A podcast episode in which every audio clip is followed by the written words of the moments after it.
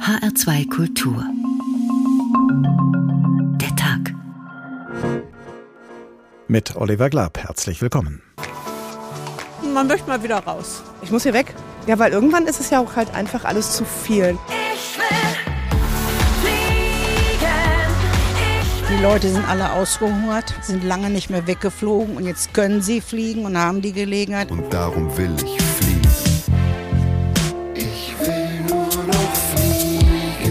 Wobei ich auch immer mehr in die Richtung gehe, was man nicht alles ohne Fliegen erreichen kann. Miss Bianca, wollen wir nicht doch lieber den Zug nehmen?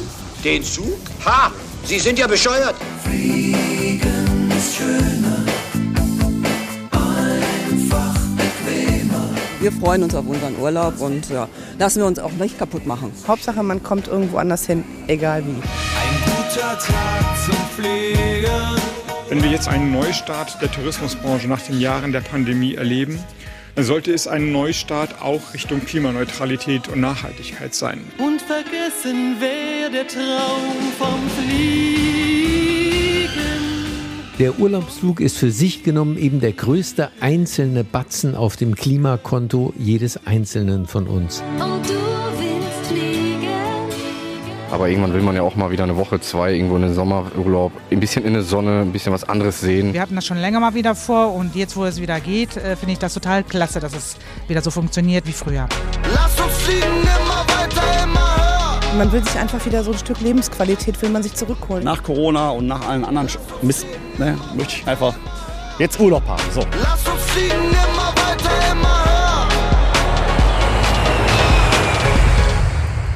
Die ersten deutschen Sommerferien des Jahres haben begonnen in unserem bevölkerungsreichsten Bundesland Nordrhein-Westfalen und am Flughafen Düsseldorf stehen sich Massen von Menschen die Füße platt, weil sie endlich mal wieder in den Urlaub fliegen wollen.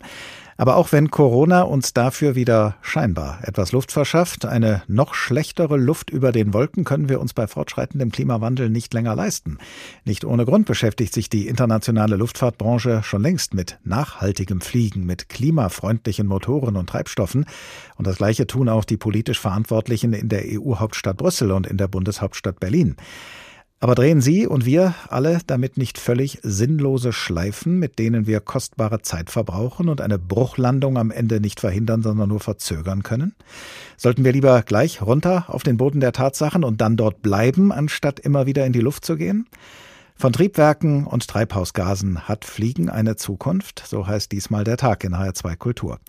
Und wir beginnen am Frankfurter Flughafen. Dort war unser Reporter Roman Warschauer in den letzten Tagen unterwegs und wann immer er dort ruhige Momente erlebt hat, dürfte es, so sagt er, wohl eher die Ruhe vor dem Sturm gewesen sein. Denn die hessischen Sommerferien stehen ja erst noch bevor.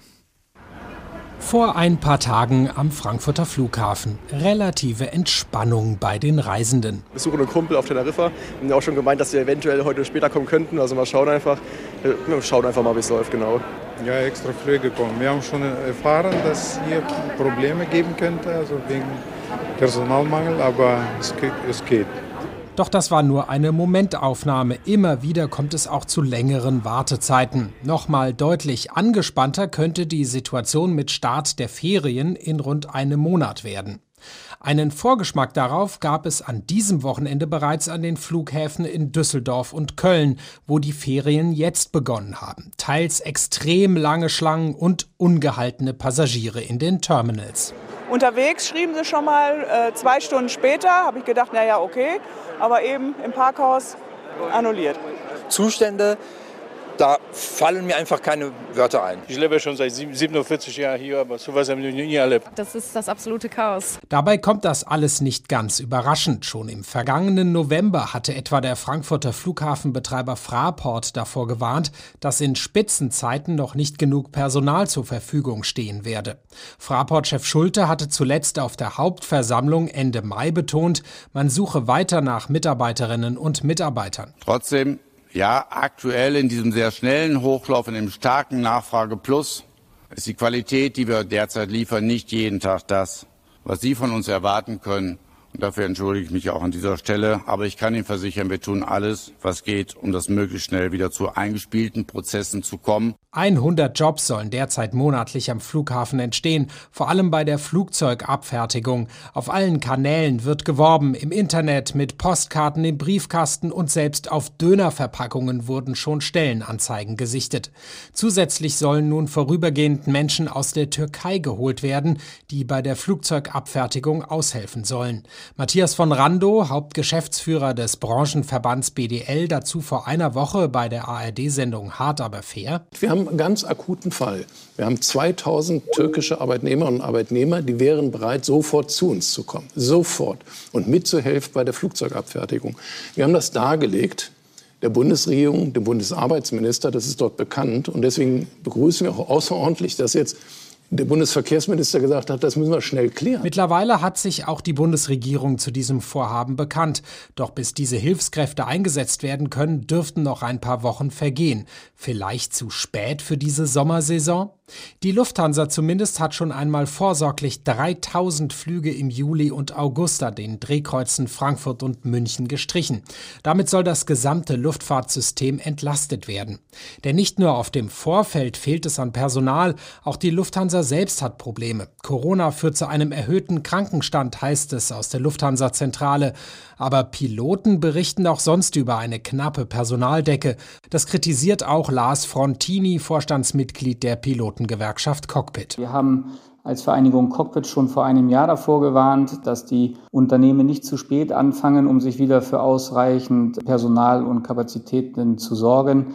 Und wir sehen, dass die Unternehmen viel zu spät angefangen haben, wieder Personal zu schulen. Dieser Sommer 2022 droht also für viele Reisende, aber auch für Beschäftigte in der Luftfahrtbranche ein herausfordernder Sommer zu werden. Die Lufthansa etwa rechnet erst im kommenden Jahr mit einer Entspannung sagt unser Flughafenreporter Roman Warschauer. Und wenn die Lufthansa sagt, sie rechne für nächstes Jahr mit einer Entspannung, dann meint sie damit wohl nicht, dass sich die Nachfrage entspannen werde, sondern dass sie hofft, mit dieser Nachfrage entspannter umgehen zu können.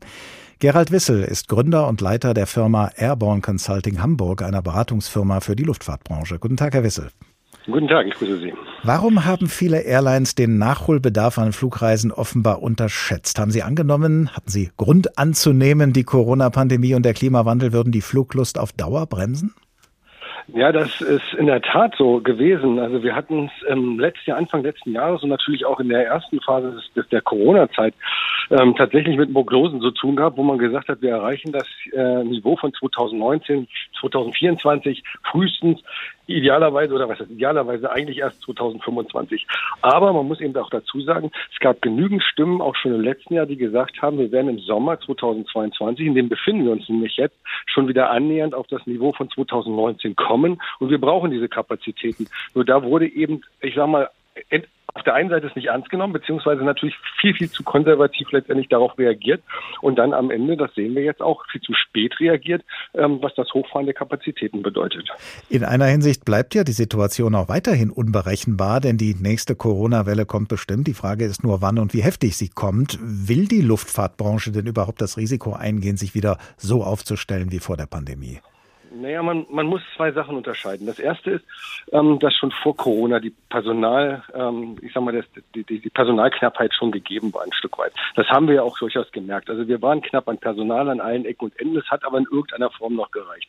Dann kam Corona und ähm, letztendlich wurde während der Corona-Zeit ja nicht nur die, das Personal in die Kurzarbeit geschickt, wo wir dieses Instrumentarium ja nun wirklich alle äh, zur Verfügung hatten, sondern es wurde eben die Krise auch genutzt, übrigens wie in allen oder wie in vielen Branchen, um Personal abzubauen. Häufig eben das, was eben eher, ich sag mal, ein bisschen teurer war ähm, und ähm, zu hoffen, dass man nachher dann, wenn man wieder hochfährt, eben günstigeres Personal bekommt und das entsprechend rechtzeitig. Also das war am Ende des Tages eine völlige Fehlplanung, die letztendlich dazu geführt hat.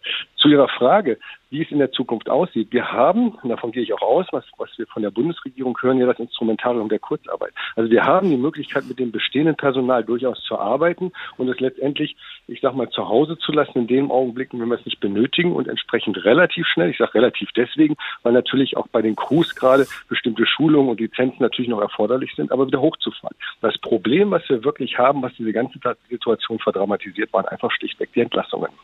Nun haben ja die aktuellen Krisen wie wie Corona oder auch der Ukraine-Krieg die Dauerkrise Klimawandel weit in den Hintergrund treten lassen, jedenfalls in der öffentlichen Wahrnehmung. Die internationale Luft- und Raumfahrtausstellung in Berlin am gerade vergangenen Wochenende hat das Thema nachhaltiges Fliegen allerdings zu einem ihrer Hauptthemen gemacht.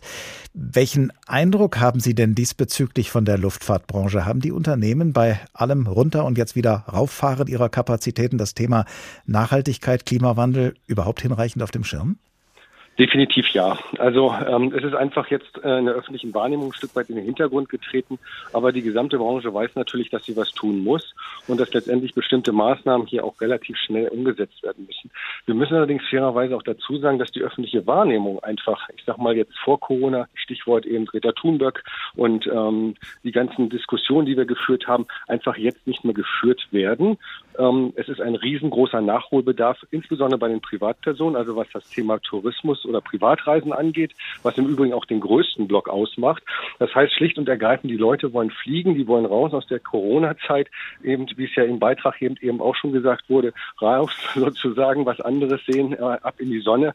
Und dieser Bedarf, der muss natürlich in irgendeiner Form befriedigt werden. Aber nochmal, die Branche arbeitet mit Hochdruck an diesen Klimathemen, was sie auch ohne Kompromisse tun müssen. Und die Airlines, die ja jetzt den Druck vor allem zu spüren bekommen, äh, aber selber wahrscheinlich nicht so viel selbst machen können an, äh, am klimafreundlichen Fliegen, da brauchen sie ja die Hersteller. Geben die Airlines denn diesen Druck dann auch an die Hersteller weiter und sagen, also wenn das jetzt wieder anzieht mit der Nachfrage nach Flugreisen, dann müsst ihr Hersteller uns auch in die Lage versetzen, das klimafreundlich zu tun? Ja, das ist so ein Stück weit ja so ein Paradoxon. Nicht? Wenn wir mal auf den Automobilsektor gucken, dann ist der Druck eben ganz klar auf den Herstellern, letztendlich dafür zu sorgen, dass die Autos eben äh, CO2-neutral sind. In der Airline-Branche ist es eben nicht der Nutzer der Flugzeuge, äh, ist es nicht der Hersteller des, des, der Flugzeuge, der primär den Druck aus, äh, aus äh, bekommt, sondern das sind letztendlich die Airlines. Sowas passiert natürlich, üben die Airlines Druck auf die Hersteller aus, was das Thema effizientere Motoren angeht und natürlich auch alternative Tre äh, äh, Triebwerke, leichtere Flugzeuge. Da passiert passiert eine ganze Menge. Aber wir werden auch sehen, dass das noch Jahre dauern wird, bis wir wirklich auf der Flugzeugseite eben ähm, Lösungen haben, ähm, wo wir wirklich die CO2-Ziele erreichen werden. Also wir werden in der Zwischenzeit, und da sind es eben nun mal die Airlines als Hauptadressaten, mit grünem, synthetischem Fuel arbeiten müssen und ähm, das sozusagen nutzen, um eben den CO2-Verbrauch zu, zu reduzieren. Genau darauf werden wir im Laufe der Sendung noch eingehen. Erstmal vielen Dank an Gerald Wissel, Gründer und Leiter der Firma Airborne Consulting Hamburg, einer Beratungsfirma für die Luftfahrtbranche. Wechseln wir die Perspektive, gehen wir vom Angebot zur Nachfrage, die jetzt nach langer Corona-Durststrecke eben wieder gestiegen ist und betrachten wir das Flugreiseverhalten und die Motive dahinter zusammen mit Professor Jürgen Schmude, Professor für Wirtschaftsgeografie und Tourismusforschung an der Universität München. Guten Tag. Schönen guten Tag. Corona hat das Reisen durch die Luft und die Lust dazu offenbar nur vorübergehend gebremst. Kaum, dass sich die Pandemie auf einem scheinbaren Rückzug befindet und kaum, dass die Ferien begonnen haben, wird ein enormer Nachholbedarf spürbar allenthalben. Gehört das Fliegen, gehört der Wunsch, Flugreisen in alle Welt zu unternehmen, mittlerweile längst zur DNA von uns Menschen? Ja, ich würde nicht sagen, das gehört zur DNA von uns Menschen, aber zur DNA der deutschen Bevölkerung. Und das liegt daran, dass wir ein typisches sogenanntes Outbound-Land sind. Das heißt, von den Urlaubsreisen gehen traditionell bei uns zwei Drittel ins Ausland. Ganz anders als bei den Franzosen beispielsweise, die zu über 80 Prozent im eigenen Land bleiben. Woran liegt das? Äh, mögen die meisten von uns ihr eigenes Land nicht und äh, haben da andere Vorstellungen von dem, was ein Urlaub sein soll? Ja, das hat verschiedene Gründe, unter anderem auch klimatische Gründe. Die Franzosen haben da sicherlich einen Vorteil uns gegenüber mit der Mittelmeerküste, mit der Atlantikküste. Und das ist so ein angelerntes Reiseverhalten, das die deutsche Bevölkerung hat. Aber sie hat während Corona festgestellt, dass es auch in Deutschland sehr schön ist. Diejenigen, die zum Vergnügen eine Flugreise unternehmen, denen kann ja dieses Chaos, was zurzeit auf vielen Flughäfen herrscht, ja nicht gefallen. Aber gleichwohl scheint dieses Chaos nicht abschreckend zu wirken, oder kommt das noch? Ja, wenn es abschreckend wirkt, dann kommt das noch. Äh, Im Augenblick ist ja die Situation eher so, die Flüge sind gebucht und man konnte sich nicht vorstellen, auf was man sich da eingelassen hat. Und da haben wir ja einige sich überlagernde Probleme. Auf der einen Seite ist viel Personal verloren gegangen während Corona. Auf der anderen Seite haben wir ja noch Corona. Wir haben einen hohen Krankenstand, natürlich auch beim Bodenpersonal, bei den Fluggesellschaften. Und von daher war das so in dem Ausmaß nicht vorhersehbar. Das heißt aber, wenn dieses Chaos jetzt eine Weile anhält, sich auch, wenn andere Bundesländer in die Ferien starten, wiederholt, äh, könnten Sie sich schon vorstellen, dass man aus diesen Erfahrungen dann den Schluss zieht oder jedenfalls viele den Schluss ziehen, ach nee, dann lassen wir das vielleicht doch beim nächsten Mal mit den Flugreisen? Zumindest ein Teil der Bevölkerung wird vielleicht kurzfristig den Schluss ziehen, aber grundsätzlich sprechen wir vom sogenannten kurzen Gedächtnis der Touristen. Das heißt, sowas gerät auch schnell wieder in Vergessenheit und im nächsten Jahr mag das wieder ganz genauso aussehen. Als die Corona-Pandemie auf dem Höhepunkt war, haben wir ja schon in der einen oder anderen Sendung auch gemeinsam mit Ihnen uns Gedanken gemacht über das Reisen ohne Flugzeuge. Stellt sich jetzt heraus, dass das erheblich verfrüht gewesen ist, solch einen Paradigmenwechsel schon zu diskutieren oder vielleicht herbeizureden? Ja, wir haben aber bei dieser Gelegenheit immer von einem Teil der Bevölkerung gesprochen und das gilt auch zukünftig. Wir haben relativ stabil und gerade jetzt ist wieder eine neue Veröffentlichung dazu vorgestellt worden. Wir haben relativ stabil ein Drittel der Bevölkerung, die zugunsten von Klimaschutz und Nachhaltigkeit zukünftig zumindest weniger oder gar nicht mehr fliegen will. Das ist schon ein relativ großer Sprung zur Zeit von vor Corona. Im Umkehrschluss heißt es aber immerhin, dass zwei Drittel etwa ihr Reiseverhalten beibehalten wollen. Was ist denn mit dem Gedanken an die Klimaschädlichkeit des Fliegens? Das ist ja ein Aspekt, der uns in dieser Sendung vor allem äh, beschäftigen wird, noch weiterhin. Spielt dieser Gedanke beim Gros der Urlaubsreisenden tatsächlich eine untergeordnete Rolle? Ja, leider ist das so. Wir verhalten uns da so ein bisschen schizophren. Im Alltagsverhalten sind wir schon relativ nachhaltig und trennen beispielsweise Grünglas von Braunglas. Aber bei den sogenannten schönsten Wochen des Jahres, die ja oft nur noch zwei Wochen äh, am Stück sind, da spielt Nachhaltigkeit wirklich eine untergeordnete Rolle und wir verzichten eher aufs Auto, äh, gerade die jüngere Generation und macht dort Carsharing, als dass wir auf unsere Flugreise verzichten.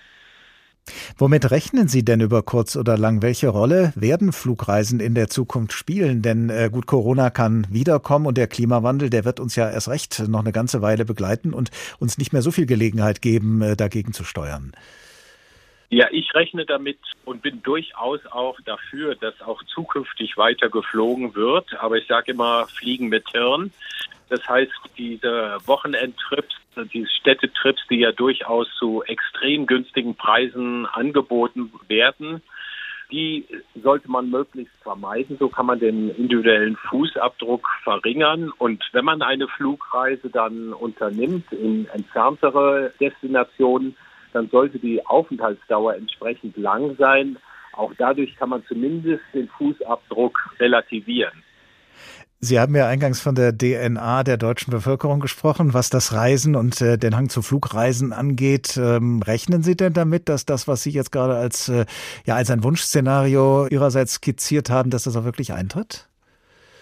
Ja, ich glaube, nicht nur in Deutschland, sondern überhaupt weltweit werden sogenannte regionale Reisemärkte an Bedeutung gewinnen, weil wir uns das einfach in Anführungszeichen leisten können angesichts des Klimawandels. Wir werden das Flugvolumen insgesamt reduzieren. Wir beobachten das hier jetzt schon beim Geschäftsreiseflugverkehr.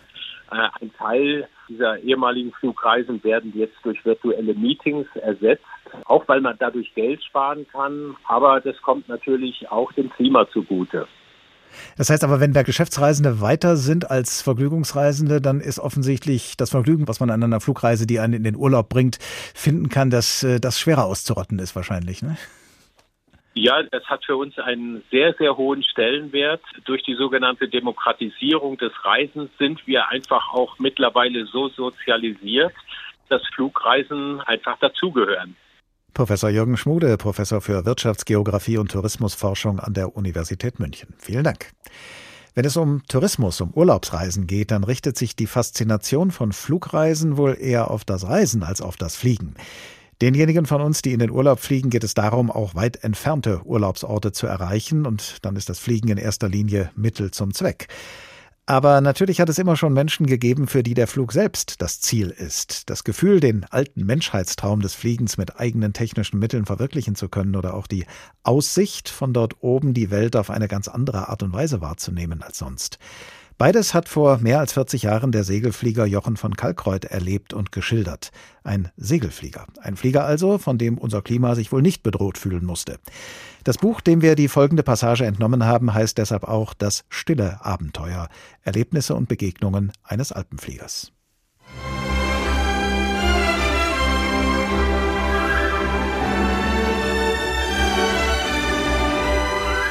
Ich hielt den Atem an und es gab einen gewaltigen Geruch. Das Grunau-Baby sprang vorwärts und hob augenblicklich ab.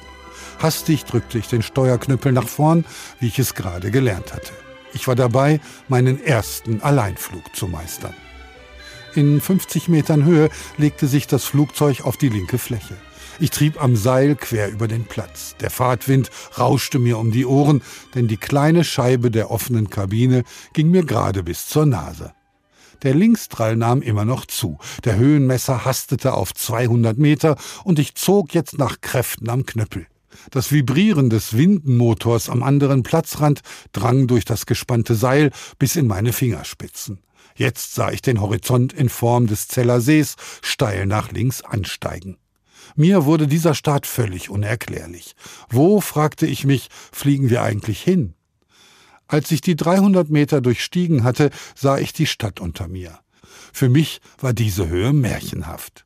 Endlich hatte ich Zeit genug, den Bewegungen des Seglers im Aufwind zu folgen und mich mit den Wirkungen der drei Ruder näher vertraut zu machen. Und ich merkte jetzt, was Segeln ist, lautlos wie ein Vogel an den riesigen Bergfichten entlang.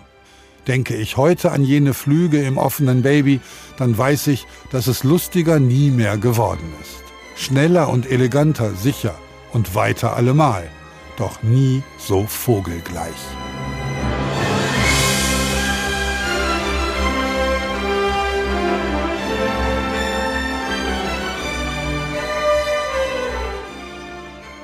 In das Cockpit dieses Alpenfliegers, des Segelfliegers Jochen von Kalkreuth werden wir später nochmal zusteigen.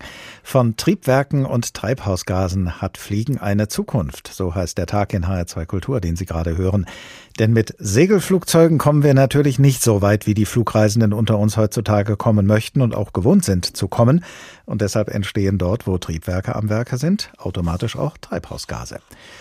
Um das, was bei Flugzeugen hinten rauskommt, klimafreundlicher zu gestalten, könnte man nun zu Biokraftstoffen, zu sogenannten Sustainable Aviation Fuel greifen, zu nachhaltigem Flugbenzin, das man dem bisher allein verwendeten, nicht nachhaltigen Flugbenzin, dem Kerosin, beimischt. Diese Methode funktioniert, wenn sie funktioniert, ohne dass man die Triebwerke dafür nachrüsten müsste. Modellversuche dazu gibt es schon. Und in einem Bericht für die ARD Tagesthemen haben die Kollegen André Kartschall und Holger Brandenbusch einigen Fachleuten dabei über die Schulter geschaut. Einem Fachmann vom Deutschen Zentrum für Luft- und Raumfahrt und einem Fachmann vom Unternehmen Rolls-Royce Deutschland, die auch beide in dem Bericht zu Wort kommen. Schrauben an der Zukunft der Luftfahrt. Manfred Eigner vom Deutschen Zentrum für Luft- und Raumfahrt träumt von CO2-neutralem, künstlich hergestelltem Kerosin. Am Modell funktioniert das schon. Man nehme ein Windrad, ein paar Solarzellen, Wasserstoff und Luft. Und dann synthetisieren wir das zu einem Kerosin, zu einem künstlichen Kerosin. Dieses Kerosin ist grün, nachhaltig. Da wurde CO2 aus der Luft genommen, sodass es CO2-neutral ist. Es wurde erneuerbarer Strom genommen, kein Kohlestrom oder so irgendwas, sodass es ein komplett nachhaltiges Kerosin ist. PTL heißt diese Technologie Power to Liquids. Sie ist einer von mehreren möglichen Wegen hin zum grünen Fliegen. Mit herkömmlichem Kerosin wird die Luftfahrt immer eine CO2-Schleuder bleiben, da sind sich alle einig. Doch ökologischen Ersatz gibt es bisher nur in Pilotprojekten. Rolls-Royce etwa forscht an einem Treibstoff, der aus Abfällen hergestellt wird. Gebrauchtes Speiseöl, Algen und Zellulose werden vermischt. Das vertragen konventionelle Triebwerke nicht, also musste extra ein neues entwickelt werden, das Pearl 700. Dieses Triebwerk haben wir letztes Jahr, Anfang des Jahres, mit künstlichem Kerosin, 100% künstlichem Kerosin getestet und nachgewiesen, dass unsere Triebwerke auch klimaneutral eingesetzt werden können. Triebwerke, die Kerosin aus Abfall, Power-to-Liquids oder Biomasse verbrennen, damit wäre ein Problem gelöst. Doch das Größere steht noch bevor. Man braucht die neuen Kraftstoffe in rauen Mengen, um im weltweiten Luftverkehr etwas auszurichten. Die EU will, dass ab 2025 zwei Prozent des Flugbenzins erneuerbar sind. Klingt wenig, ist aber relativ viel. Weltweit werden im Moment 300 Millionen Tonnen Kerosin pro Jahr verflogen. Wir produzieren jetzt vielleicht ein Prozent ab nächstes Jahr davon. Das heißt, es wird durchaus sportlich, da zwei Prozent in zwei Jahren zu haben. Und klimafreundliches Fliegen ist nicht umsonst zu haben. Das berichten die Kollegen André Kartschall und Holger Brandenbusch in ihrem Beitrag für die ARD Tagesthemen. Und deshalb schauen wir uns jetzt mal an, wie teuer es werden kann, dem bisher verwendeten Kerosin Biokraftstoffe beizumischen. Die Strategieberatung des Wirtschaftsprüfungsunternehmens PricewaterhouseCoopers hat dazu eine Untersuchung durchgeführt und daran mitgewirkt hat Dirk Niemeyer von PricewaterhouseCoopers. Guten Tag. Guten Tag. Hallo. Wie sehr erhöhen sich denn die Treibstoffkosten, wenn statt Kerosin ein Gemisch aus Kerosin und Biokraftstoffen getankt wird? Ja, das hängt natürlich davon ab, wie viel beigemischt wird und ähm, tatsächlich auch, wie sich die Produktionskosten für die äh, nachhaltigen Treibstoffe entwickeln. Die Produktionskosten für die nachhaltigen Treibstoffe sind schon heute äh, deutlich unterschiedlich. Äh, das, was angesprochen wurde, die Verwendung von Altölen, der sogenannte HEFA-Prozess ist das günstigste Verfahren. Das äh, Verfahren Power to Liquid, also strombasierter Kraftstoff, ist das teuerste Verfahren, das aber die größten Kostendegressionseffekte hat. Ähm, weiterhin spielt natürlich eine signifikante Rolle, inwieweit und in welcher Höhe es CO2-Zuschläge auf das fossile Kerosin geben wird. Alle gehen davon aus, dass das passieren wird. Im Moment ist das noch nicht der Fall. In unserem Modell, in unserer Studie haben wir gezeigt, und ausgerechnet, dass äh, die Mehrkosten ähm, in einem Szenario, das sozusagen den 1,5 Grad Klimapfad erreichen würde, äh, gegenüber einem Kerosin, fossilen Kerosin mit CO2-Aufschlägen nur ungefähr 36 Euro äh, pro Passagier wären für einen Langstreckenflug. Also eine sehr überschaubare Zahl. Wie gesagt, das setzt aber voraus, dass ähm, das fossile Kerosin sinnvollerweise auch mit CO2-Kosten belastet wird. Sie, Herr Niemeyer, und die anderen, die an der Studie mitgearbeitet haben, ermutigen ja die Branche, mehr Beimischung zu wagen, als die EU künftig vorschreiben will. Aber wer jemanden ermutigen will, muss ja auch Gründe nennen, warum sich dieser Mut auszahlt, in diesem Sinne, im wahrsten Sinne, in diesem Fall im wahrsten Sinne des Wortes. Also, warum sollten profitorientierte Unternehmen über die EU-Vorgaben hinaus auf nachhaltigen Treibstoff setzen? Ja, es gibt mehrere Gründe dafür. Das eine ist, dass immer mehr Unternehmen, also die Kunden der Airlines, eigene ähm, Ziele, Klimaziele haben, diese dann auch in, äh, gemäß der Science-Based Target Initiative zertifizieren lassen und dann auch darüber reporten müssen. Diese Unternehmen brauchen na, äh, nachhaltige Flugtreibstoffe, um ihre äh, Scope-3-Emissionen zu reduzieren und werden die Nachfrage nach diesen Treibstoffen äh, äh, vorantreiben. Das fängt schon damit an, dass äh, PwC. Jetzt. Ist, ah ja, bitte. Ja, ich, Sie haben nur eine Pause gemacht. Ich dachte, die Leitung wäre ja. irgendwie angegriffen. Ja, das äh, technisch ist. Aber also das fängt damit an, dass PwC Niederlande beispielsweise sich entschieden hat, 100 Prozent bereits seiner Flüge ab dem nächsten Jahr zu kompensieren, beziehungsweise mit äh, Sustainable Aviation Fuels zu fliegen. PwC insgesamt wird über die Zeit sich auch dahin entwickeln, weil wir eben Klimaziele haben, die auch nur so erreichbar sind. Das ist sicherlich der eine Grund, dass die Kunden mehr und mehr und natürlich äh, Unternehmen als Kunden mehr als Privatmenschen danach verlangen werden. Und das andere ist, man, man hat ja auch beispielsweise bei der Autoindustrie gesehen, dass es zunächst eine große Zurückhaltung gab, auf Entwicklung von Elektroautos zu setzen.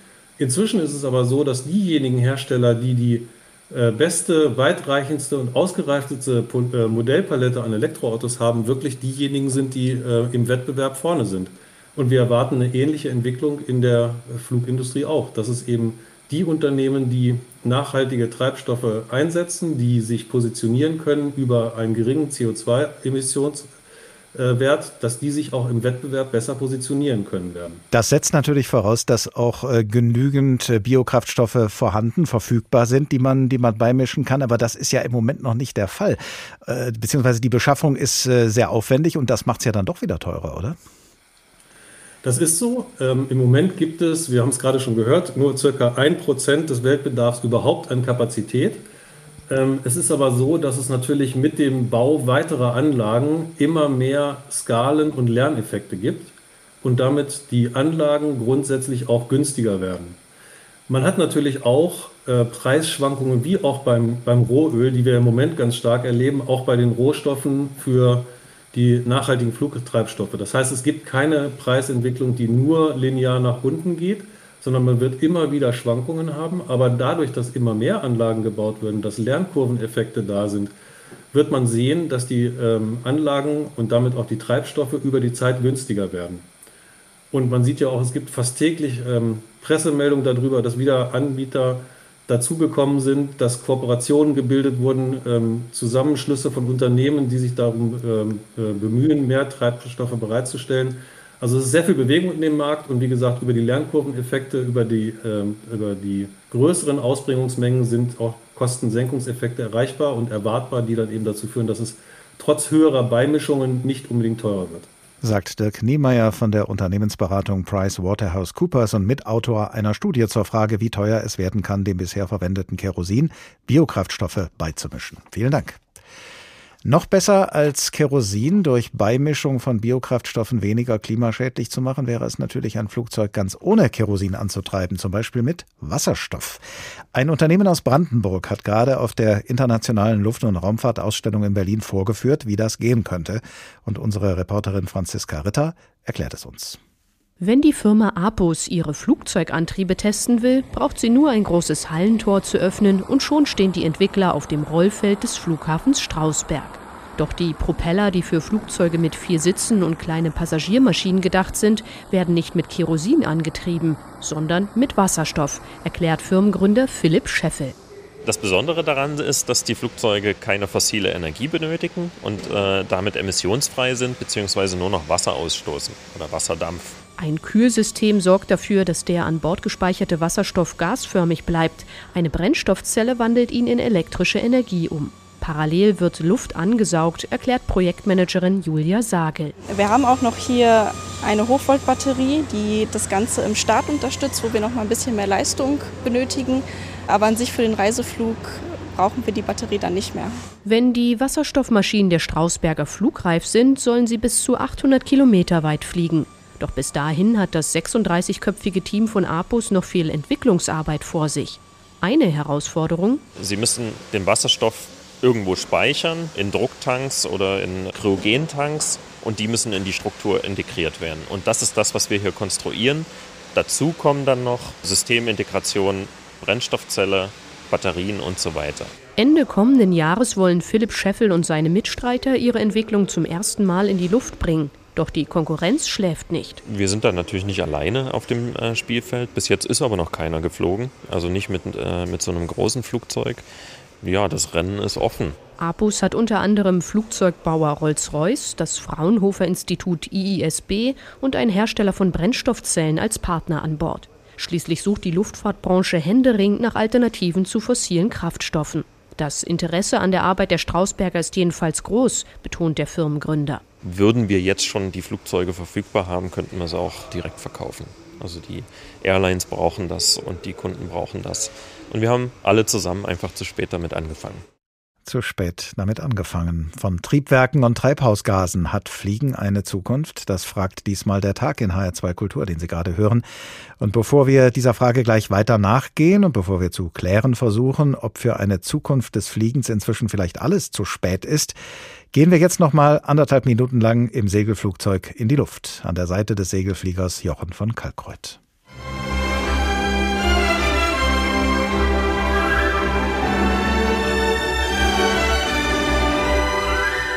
Ein frühlingsfrischer Nordwest kam über das Machfeld heran, schüttelte die Silberpappeln an den Donauauen und prallte unvermittelt gegen die Kalkriffe der Hainburger Höhen. Dann trieb er empor und griff uns unter die Flächen. Mit ihm zogen weiße Wolken über die Ebene. Die Mittagssonne heizte so stark in meine Kabine, dass ich mir mit der hohlen Hand den Fahrtwind ins Gesicht lenkte. Zwei Doppelsitzer und drei Einsitzer pendelten über der Bergkante im Aufwind. Wir glitten in weiten Achten aneinander vorbei und hielten die Rumpfnasen quer zur Flugrichtung, um vom Wind nicht ins Leere abgetrieben zu werden. Hoch über dem karstigen Berg wurde die Luft ganz still und trug in weiten Feldern. Ich zog das Flugzeug über die Kondensdecke ins hellere Licht. Die Lichtstrahlen fielen schräg durch die nebligen Schleier, doch hier oben trafen sie mich scharf. Ich schwebte durch dichte Schwaden und merkte, dass ich dort schneller stieg. Allmählich saß ich gelöst, führte den Knüppel mit zwei Fingern und lehnte mich sicher zurück. Weit im Norden glitzerte jetzt das Band des Flusses. Die Hainburger Klippen waren vollends in der Erdoberfläche versunken und der lichte Himmel ringsum hing voller weißer Haufenwolken. Im Südwesten lag der Riesenspiegel des Neusiedlersees unter den dunklen Waldzügen des Leitergebirges. Westlich davon ein weites Häusermeer. Ich sah bis Wien.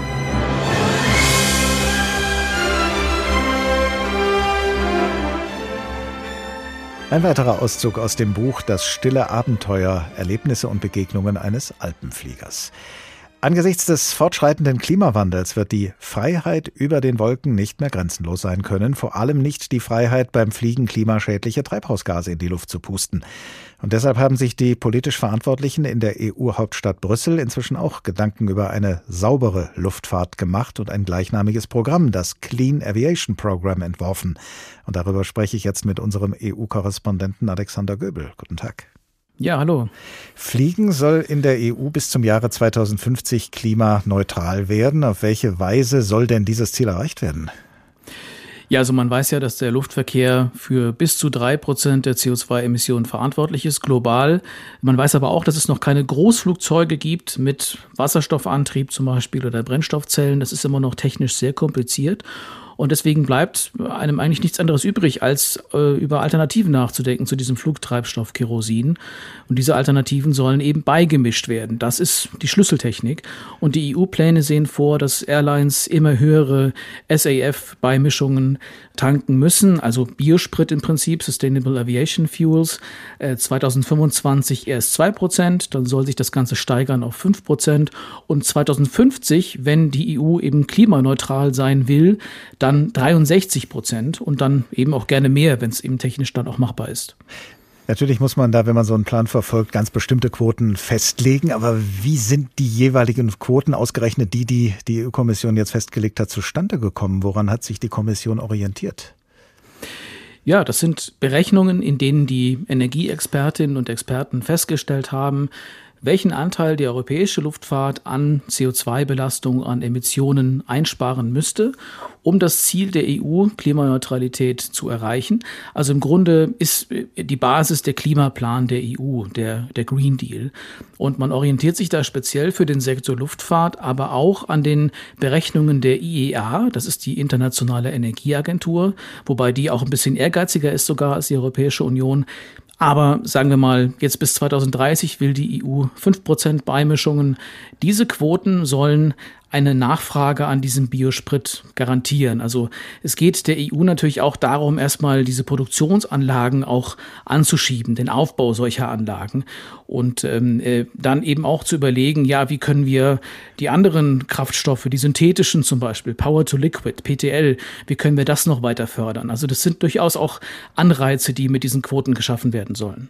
Nun setzt die EU ja nicht nur auf einen Wechsel bei den Treibstoffen, sondern auch bei den Flugzeugen selbst. Was genau sieht der Plan der EU-Kommission in dieser Hinsicht vor?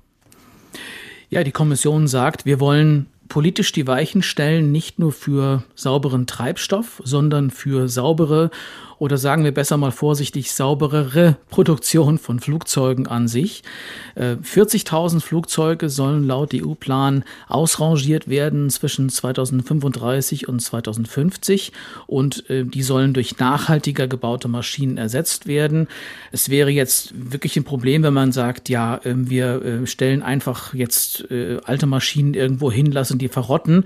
Das ist offenbar immer noch günstiger, als sie zu recyceln. Es ist aber allen Beteiligten klar, äh, dass man aus Nachhaltigkeitsgründen nicht einfach nur tausende alte Flugzeuge durch neue ersetzen kann.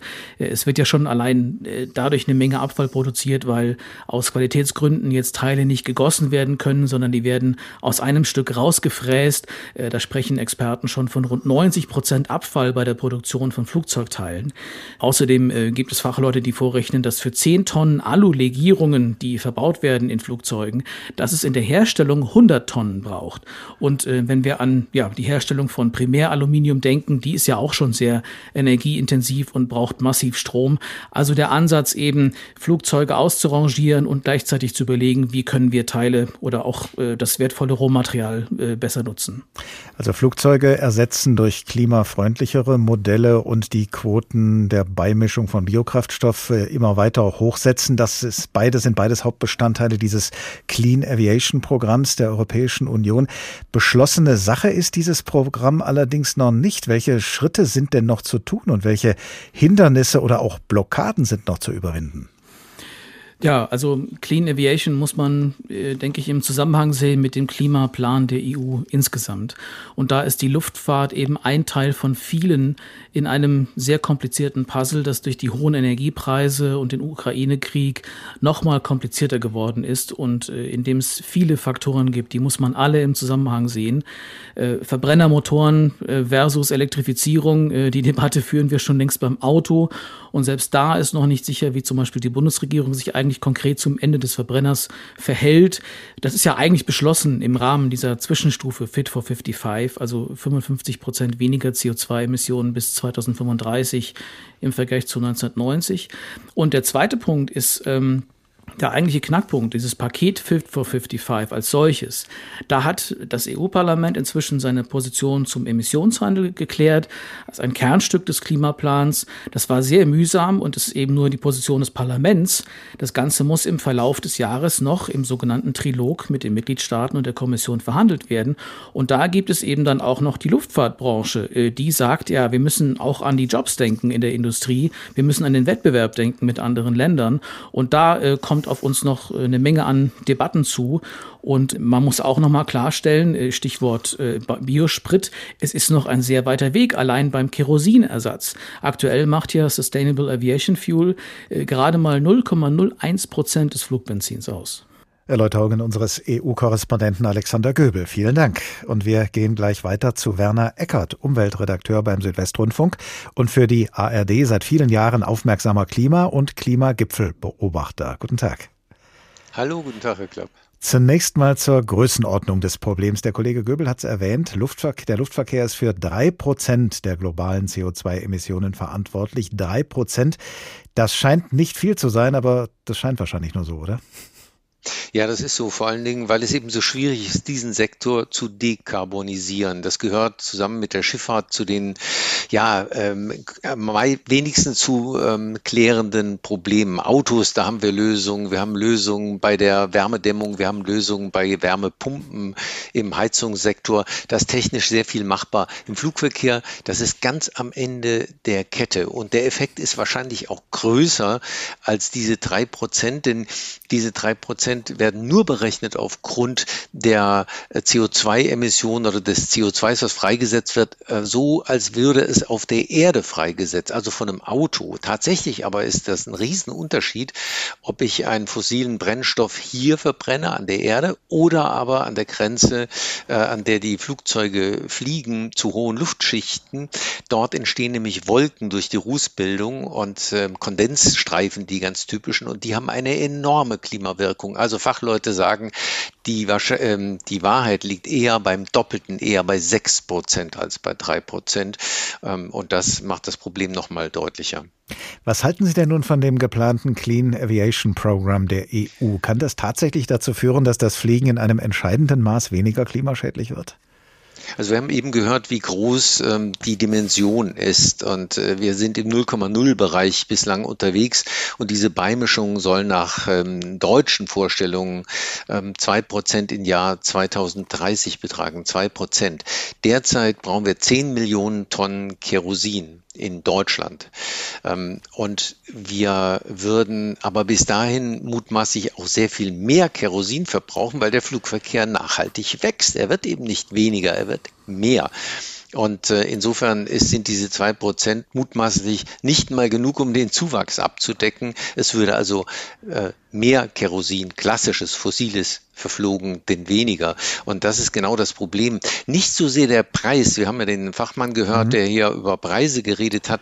Da war aber immer die Einschränkung, wenn denn Kerosin tatsächlich nach CO2-Werten besteuert würde, dann wäre das Bio-Kerosin nicht so viel teurer. Fakt ist, es wird nicht besteuert, das fossile Kerosin, und das Biokerosin ist derzeit fünf bis zehnmal so teuer wie fossiles ähm, Benzin. Das bedeutet, man kann sich ausrechnen, was die Treibstoffkosten dann eben betragen würden und was den Flug eben, wie, wie viel teurer der Flug dann wäre. Und auch bei dem E-Kerosin, also diese Herstellung ähm, aus ähm, Wasserstoff und CO2, was man machen könnte, grünes Kerosin. Ähm, das Problem ist immer wieder die Verfügbarkeit. Man muss ja bedenken, wenn wir tatsächlich 100 Prozent des Kerosins so herstellen wollten, brauchen wir enorme Mengen an grünem Strom, Windräder, Solaranlagen.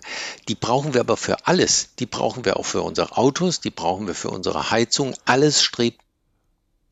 Jetzt Deswegen ist das alles nicht sehr trivial. Na, Gott sei Dank, Sie haben weitergeredet. Die Leitung besteht also noch. Sie war, sie war gerade kurz unterbrochen. Äh, jetzt haben wir aber eben auch gehört, die EU setzt nicht nur auf, äh, die, auf, der, auf, auf andere Treibstoffe äh, oder andere Mischungen, Mischungsverhältnisse von Treibstoffen, sondern will auch in den Jahren 2035 bis 2050 40.000 Flugzeuge ausrangiert wissen und die dann durch eine neue Generation ersetzt wissen, äh, Flugzeuge, die dann elektrisch oder mit Wasserstoff jedenfalls klimafreundlich betrieben werden. Ähm, ja, zwei Unwägbarkeiten dabei war wahrscheinlich erstmal, äh, gelingt das überhaupt dann in diesem Zeitraum, diese Flugzeuge zu ersetzen? Und wenn es dann gelingt, das ist ja immerhin in 15 Jahren von jetzt angerechnet, ist es dann nicht längst zu spät?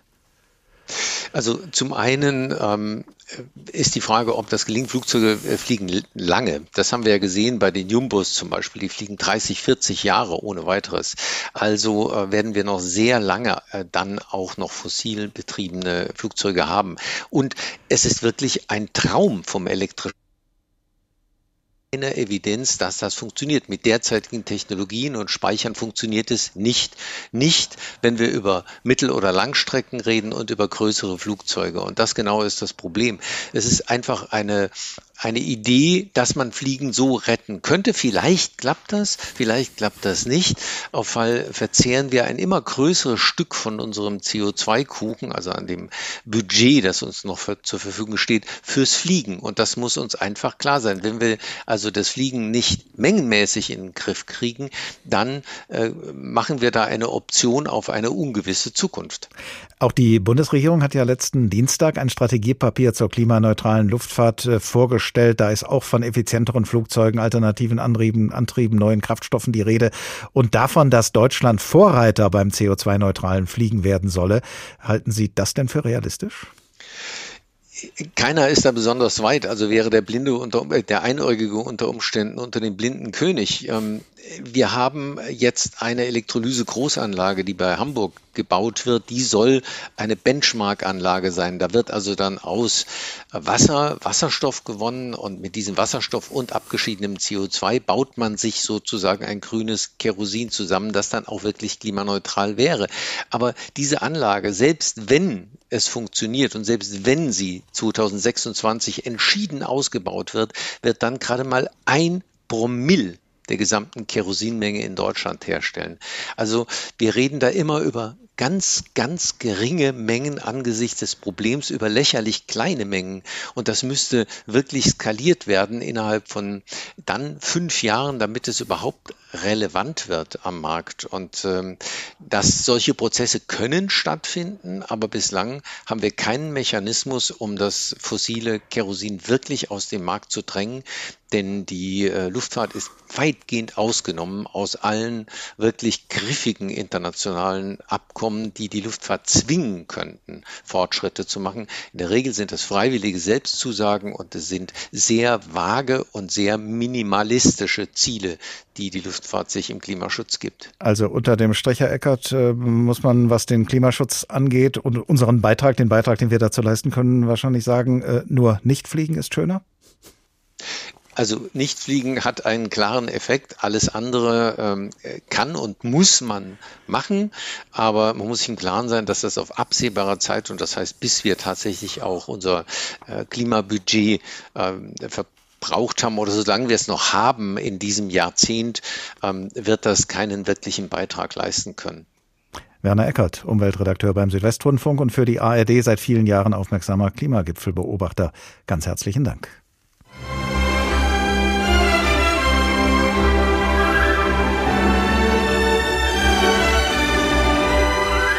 Fliege hoch über Aspern und folge der Kurslinie nach Klosterneuburg. Links in der Tiefe die dampfenden Häusermassen Wiens, durchschnitten von den Bändern der alten und neuen Donau. Die Wolken stehen regelmäßig. Ein heller Schein flutet durch ihre Muster über die grünen Weiten, die der Wienerwald dunkel leuchtend säumt. Ich segle leicht und zielsicher dahin. Nach drei Stunden lasse ich St. Pölten im Osten und folge dem Stromband in die Wachau. Es ist das erste Mal, dass mir ein langer Flug gelingt, dass ich den steten Rhythmus des Auf und Ab über eine weite Strecke erleben kann. Das Ganze erwirbt sich einen unerklärlichen Sinn, der wie ein Ansporn wirkt. Gegen 15 Uhr sehe ich das große Stift Göttweig voraus. Ich sinke jetzt schneller und kreise mehrfach steil um die Turmspitze einem kupfernen Ballon. Touristen stehen im Hof und winken herauf. Doch der Stiftsberg gibt keinen himmlischen Aufwind mehr her. Es wird Zeit, sich ein Landefeld zu suchen. Ich gleite zur Donau hinab und mache ein Fußballfeld aus. Es ist der größte Platz ringsum. Während ich anschwebe, erkenne ich, dass es ein regelwidriger kleiner Sportplatz ist. Ich slippe, ziehe über einen Stacheldrahtzaun und drücke das Flugzeug neben dem Tor an den harten Boden. Dann rollt der Spatz diagonal über das Feld und kommt erst zum Stillstand, als die rechte Flächenspitze gegen einen Erdwall stößt. Die Endleiste hat einen Knick.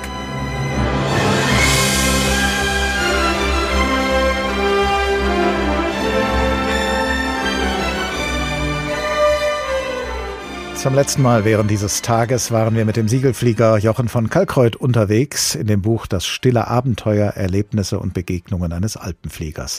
Wir sind mit Jochen von Kalkreuth gestartet, wir sind mit ihm oben gewesen und wir sind nun auch mit ihm gelandet. Aber zur Wahrheit gehört leider auch, dass Jochen von Kalkreuth 1977 bei einem Absturz mit seinem Segelflugzeug ums Leben gekommen ist. Und so kann es durchaus ein böses Omen sein, dass wir heute Worte von ihm zitiert haben in einer Sendung über die Zukunft des Fliegens. Aber vielleicht bedarf es gar keines bösen Omens, um pessimistisch zu sein, was eine nicht klimaschädliche Zukunft des, Fliegklimas, des Fliegens angeht. Von Triebwerken und Treibhausgasen hat Fliegen eine Zukunft? Das war der Tag in HR2 Kultur. Als Podcast nachzuhören auf hr2.de und in der ARD Audiothek. Ich heiße Oliver Glab und ich wünsche Ihnen eine gute Zeit. Bis zum nächsten Tag.